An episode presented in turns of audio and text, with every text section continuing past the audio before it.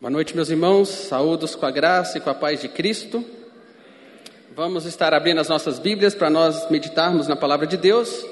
E o texto dessa noite se encontra em Romanos, Romanos no capítulo 16, a partir do primeiro versículo.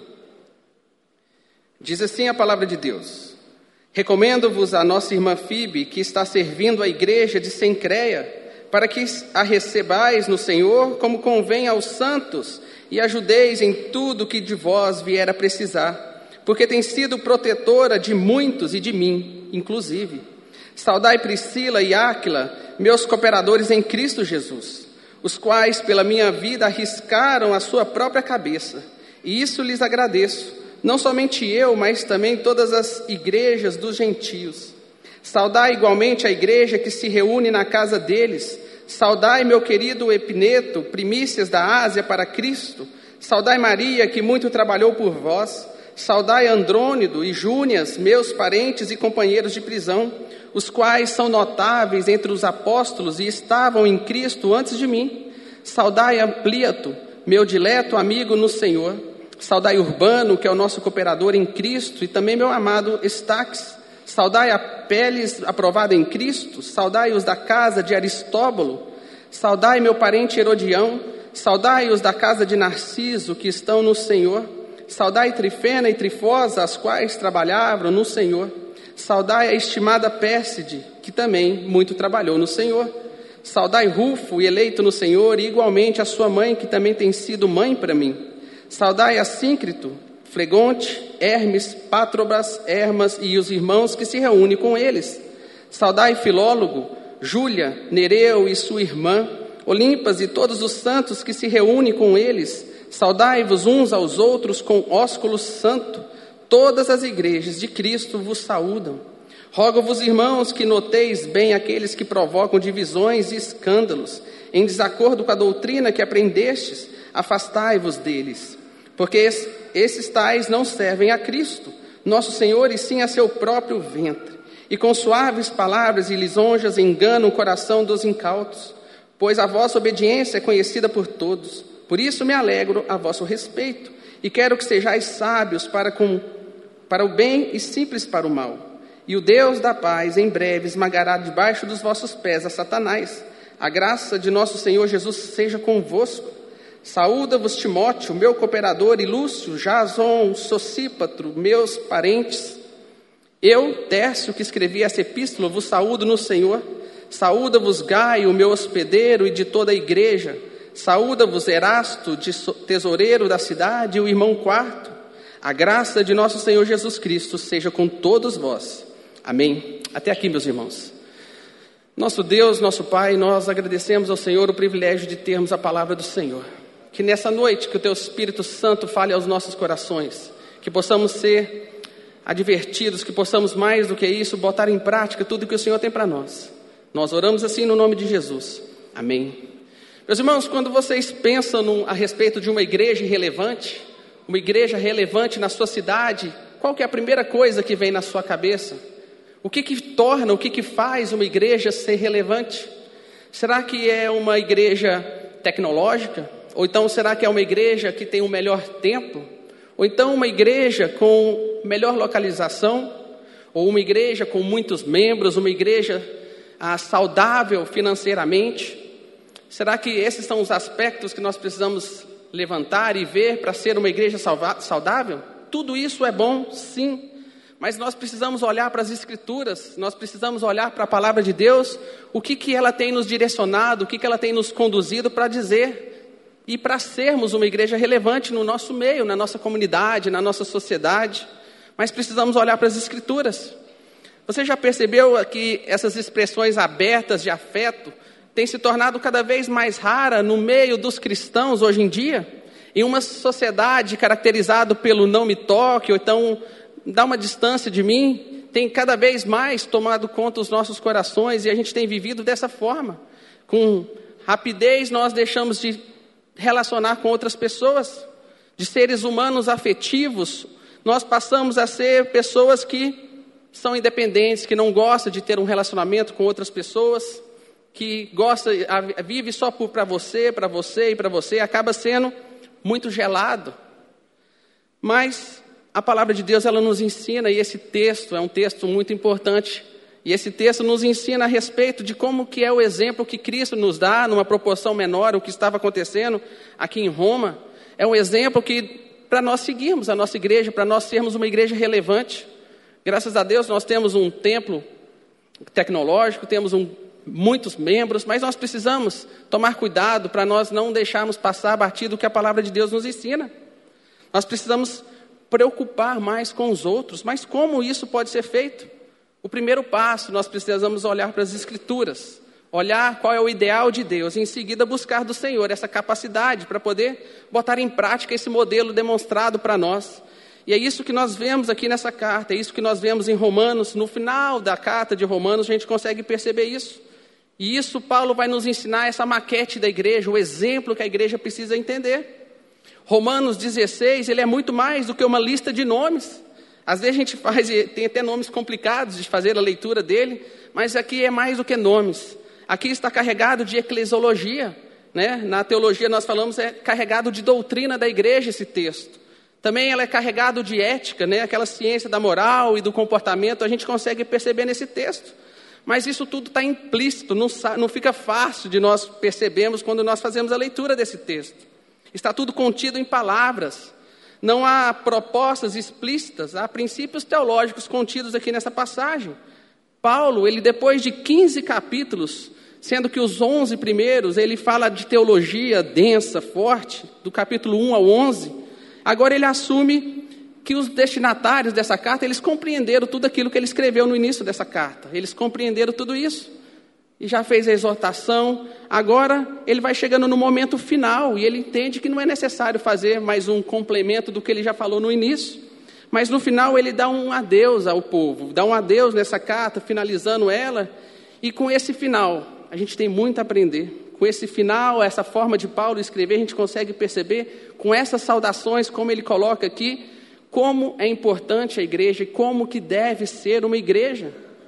Aqui nós podemos ver que ah, quando a gente faz a leitura da palavra de Deus e vai chegando nos textos como esse, de muitos nomes, a gente passa batido, a gente lê rápido demais, ou então até pula. Então quando é genealogia, ou quando no Antigo Testamento vai demonstrar como que tem que ser o templo, as proporções, o tamanho, a gente tem certa, certa preguiça de fazer a leitura desses textos. E com isso a gente passa rápido, a gente não consegue aprofundar e entender quão importante isso, se está na Bíblia, é algo importante para nós. Então nós precisamos entender. E é isso que nós iremos tratar um pouquinho dessa noite a respeito de uma igreja relevante. Então, o que, que esse texto nos revela e nos ensina? Nesse texto nós podemos ver seis pilares que Paulo coloca para nós do que é ser uma igreja relevante. E o primeiro deles, Paulo logo no início fala que os crentes, eles devem se importar uns com os outros. Aqui nesse texto que nós fizemos a leitura, encontra-se 27 nomes nessa lista. Outras pessoas são saudadas, mas aqui 27 nomes são nomeados, são colocados para nós, para nós entendermos e vermos essas pessoas. 26 delas estão em Roma e uma está a caminho de Roma, que é a Fibe, logo no primeiro versículo fala disso. Ela está levando uma carta, diz o versículo 2 também. Então, certamente que nomes são importantes e Paulo quer ensinar isso para nós. Guardar o nome de alguém é demonstrar que se estima pela pessoa, que se importa com as pessoas. E por estarmos em uma igreja muito grande, às vezes a gente usa essa desculpa, não é grande demais, eu não consigo saber o nome. Mas nós precisamos esforçar de conhecer cada pessoa aqui nessa igreja. Nós precisamos importar uns com os outros. E uma forma de, de demonstrar esse afeto é conhecendo o nome. Como é bom quando as pessoas nos chamam pelo nome, não é verdade? E aqui, Paulo faz isso. São 27 nomes que ele elenca aqui nessa passagem. E o texto fala que o próprio Senhor, não aqui nessa passagem, mas ao longo da palavra de Deus, Jesus, quando ele diz em João capítulo 10, no versículo 3, ele fala que as ovelhas ouvem a sua voz e ele chama as suas ovelhas como? Pelo nome. Como é importante nós conhecermos a outra pessoa e mostrando intimidade, chamando pela, pelo nome. Aqui é um dos pilares que nós precisamos entender. Uma igreja saudável é uma igreja que conhece uns aos outros. Nós devemos nos esforçar para conhecer os nomes um dos outros. Isso vai revelar que nós temos, importamos com as pessoas, que nós temos afeto pelas pessoas. E é incrível quantos nomes Paulo ele conhecia em Roma, mesmo quando ali ele não estava, mesmo quando ali ele não se encontrava, mas mesmo assim ele sabia o nome daquelas pessoas. Talvez ele tinha até uma lista de oração com o nome dessas pessoas, do qual ele orava por elas. E isso mostra como ele tinha esse afeto por essa igreja, tanto é que ele queria, no, no, no capítulo 1 de Roma, da carta aos Romanos, ele fala que ele queria visitar essa igreja. Ele não estava lá, mas ele queria visitar essa igreja. Então, Paulo, ele se importava com as pessoas. Talvez esses nomes, mais uma vez, poderiam ah, passar batida, ele precisava nem ter colocado aqui, mas ele faz questão de, no final dessa carta, preencher com esses nomes e mais do que isso. Quantas pessoas aqui na nossa igreja que entra e sai e nós não nos preocupamos em conhecer essas pessoas? Nós não nos preocupamos em relacionar com essas pessoas? Às vezes a gente acha que é só papel do diácono, do presbítero, do pastor de conhecer aquele que está entrando na nossa comunidade, na nossa sociedade. Mas, meus irmãos, isso é papel do cristão. Uma igreja que ama, uma igreja relevante é aquela que se importa com os outros. Por isso os crentes devem se importar uns com os outros. Mas um outro pilar aqui nesse texto que nós podemos entender para uma igreja ser relevante é que os crentes, eles além de conhecer pelos nomes, como Paulo faz, a gente precisa também, como crente, dever valorizar os relacionamentos. E mais uma vez nessa passagem, cerca de 21 descrição está associada com pessoas. Isso também nós não podemos deixar de observar, o texto deixa bem claro para nós, são notáveis as palavras do qual Paulo usa para descrever quem são essas pessoas. Se você olhar no seu texto aí, você vai ver que ele descreve essas pessoas como irmã, irmão, servo, santos, auxílios, colaboradores, cooperadores, colega de trabalho, eleito, igreja, primícias, parentes, companheiros de prisão, amados, aprovado em Cristo, eleitos, mãe para mim, hospitaleiro. Essas são algumas palavras que Paulo utiliza para falar dessas, desses nomes mencionados aqui. E essas descrições revelam também o tamanho do valor que Paulo nutria por esses relacionamentos com essas pessoas, a ponto dele complementá-las com uma forma tão nobre, cada adjetivo que ele coloca diante desses nomes aqui descrito. Você já parou mais um exemplo que eu gosto de colocar? Quando entra alguém na igreja, quando entra a pessoa que é diferente da sua forma de vestir, da sua forma de falar, ou seja, não é do não é igual a você, é de estilo diferente, logo nós já viramos a cara para essas pessoas. E essas pessoas acabam não sentindo bem na casa de Deus e vai saindo, vai procurar outro lugar. Isso porque nós não queremos ter esses relacionamentos com essas pessoas, porque elas são diferentes de nós. Mas, meus irmãos, todo mundo é diferente. Deus fez pessoas diferentes um dos outros, mas precisamos amar essas pessoas nas diferenças, porque nisso se mostra a unidade, como Cristo amou. Não é verdade que Cristo, se você olhar mais uma vez o exemplo de Cristo, onde a sociedade desprezava, era com ele que ele estava, era com prostituta, era com cobradores de impostos, era com leprosos, era com essas pessoas que Jesus se aproximava, porque ele entendia que precisava fazer a sua missão e ele precisava amar essas pessoas que não tinha amor pela sociedade. Nós precisamos ser crentes que valorizem relacionamentos. Mas tem um outro pilar aqui que demonstra nesse texto, é que os crentes devem ser também afetuosos. 19 vezes nós encontramos a palavra saudação ou então recomendação de pessoas. Paulo descreve assim nesse texto: saúdem, recomendo-lhes, recebam, e uma dessas últimas palavras está lá no versículo 16, olha lá. Saúdem uns aos outros com ósculo santo, ou então com um beijo.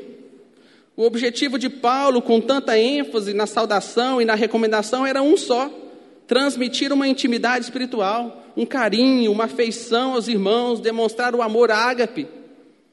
E ele quis demonstrar isso. Pena que hoje nós mal cumprimentamos uns aos outros. Muitas vezes nós trocamos um aperto de mão, ou então uma balançada na cabeça, ou então dando um tchau de longe, mas não existe afeto, não existe a intencionalidade de ir lá, de querer conhecer essa pessoa. Quando termina o culto, você ainda torce, tomara que ele não venha falar comigo, tomara que ele não chegue perto de mim, eu preciso sair. Mas nós precisamos ser afetuosos. E essa demonstração, como no versículo 16, esse ósculo santo foi característica dos cristãos da igreja primitiva. Era uma igreja onde eles eram afetuosos um com os outros.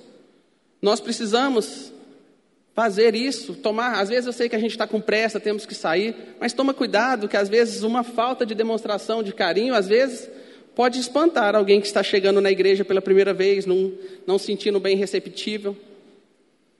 Mas nós, como cristãos, como crentes, nós devemos ser afetuosos. Mas existe um outro pilar aqui que é demonstrado que os crentes devem se reunir em casas. É impressionante como essas pessoas estavam estrategicamente espalhadas pela cidade de Roma. Eles reuniam-se em pequenos grupos. No versículo 5, olha o que diz. Diz que havia um grupo reunido na casa de Priscila e de Áquila. No versículo 14 diz: Diz de outro grupo que se reúne com os irmãos Assíncrito, Flegonte, Hermes, Pátrobras, Hermas. No versículo 15 diz: Diz dos da casa de Filólogo, Júlia, Nereu, irmã e Olimpas. E provavelmente havia tantos outros grupos, outros pequenos grupos espalhados pela cidade. Aqui nós aprendemos que a igreja de Roma estava se distribuída em pequenos grupos. Graças a Deus a nossa igreja também possui pequenos grupos. Nós temos mais de 33 pequenos grupos e se Deus permitir a gente vai chegar no número maior, 50. Comentando com o pastor Lucas, isso é, se Deus possa abençoar que a gente possa chegar no número maior, porque isso é estratégia da igreja. Como somos uma igreja grande, nós precisamos nesses pequenos grupos para nos conectar, para ter um relacionamento e, e mais íntimo para poder ter essa comunhão com a igreja. E a estratégia é justamente isso. Às vezes o seu bairro é longe demais, mas pode ver no quadro que tem ali fora, cada um localizado em um bairro, estrategicamente, para ser melhor para você, para facilitar o seu acesso. Então, que nessa noite, se você não faz parte de um pequeno grupo, eu quero te encorajar a participar. Participe de um pequeno grupo. No texto, também, o, pastor Lucas até fez na liturgia a leitura de, de Atos. Lá em Atos mostra também que em Jerusalém eles se reuniam em pequenos grupos também. E isso faz parte, isso é uma poderosa ferramenta que nós temos para cada vez mais ficarmos mais íntimos uns dos outros. Então, os crentes devem se reunir em casa, sim. Mas existe um outro pilar nesse texto que nos mostra que os crentes também devem ser piedosos até no falar. Observe o quanto esses relacionamentos eram encharcados de Cristo. Isso é revelado no linguajar de Paulo que ele descreve nesse final dessa carta. É impressionante como as nossas palavras, o nosso conteúdo das nossas conversas revelam se nós somos ou não piedosos. Dá uma olhada que o texto fala no versículo 2. Peço que a recebam no Senhor de maneira digna dos santos. No versículo 3, meus colaboradores em Cristo Jesus. No versículo 5, o primeiro convertido a Cristo. Versículo 7, estavam em Cristo antes de mim. Versículo 8, meu amado irmão no Senhor. No versículo 9, nosso cooperador em Cristo. No versículo 10, Apeles, aprovado em Cristo. Versículo 11, saúdam-os que estão no Senhor. Versículo 12, saúdem os que trabalham arduamente no Senhor. Versículo 13, saúdem Rufo, eleito no Senhor. Essa não é uma simples lista de saudação, é antes uma pequena demonstração de como uma pessoa que está cheia do Espírito Santo, cheia de Cristo, deve falar e comunicar. E a pergunta que eu faço para nós nessa noite, como que você tem se comunicado fora da igreja? Como você tem se comunicado no seu WhatsApp, no seu Facebook, no seu Instagram, no Gtalk ou no Telegram, de qualquer forma de mídia que nós temos? Como tem sido o seu linguajar? Na igreja você fala de uma forma, fora da igreja, seu linguajar é diferente? Cheios ou não cheios de Cristo? Mas nós precisamos lembrar, Mateus 12, 34 diz: a boca fala, e eu quero acrescentar até um pouquinho, os dedos teclam do que está cheio o coração. Cuidado com o nosso linguajar, porque isso demonstra se nós estamos em Cristo, cheios do Espírito Santo, ou afastados dele. Se Cristo não está lá na sua conversa, se Cristo não está lá na sua aula, na sua palestra, nos seus negócios, nas suas amizades, nos seus relacionamentos, no seu trabalho, em suas redes sociais, pode ser que ele não esteja também no seu coração. Então devemos lutar para ser uma igreja como Paulo aqui descreve em Romanos 16, encharcada de Cristo. Tem crente que tem uma linguagem na igreja e outra no dia a dia. O famoso dois em um. E isso é um grande erro, meus irmãos.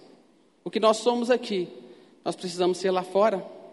Mais do que o púlpito, a nossa forma de viver é uma forma de pregar e anunciar para outras pessoas, porque tem tantas pessoas olhando para você. E a forma que você vive pode ser um instrumento de canal de bênção ou não. Ele é crente? Não, mas se for crente desse jeito, eu prefiro continuar sendo o que eu sou. Por isso que é muito importante como nós estamos comportando lá fora.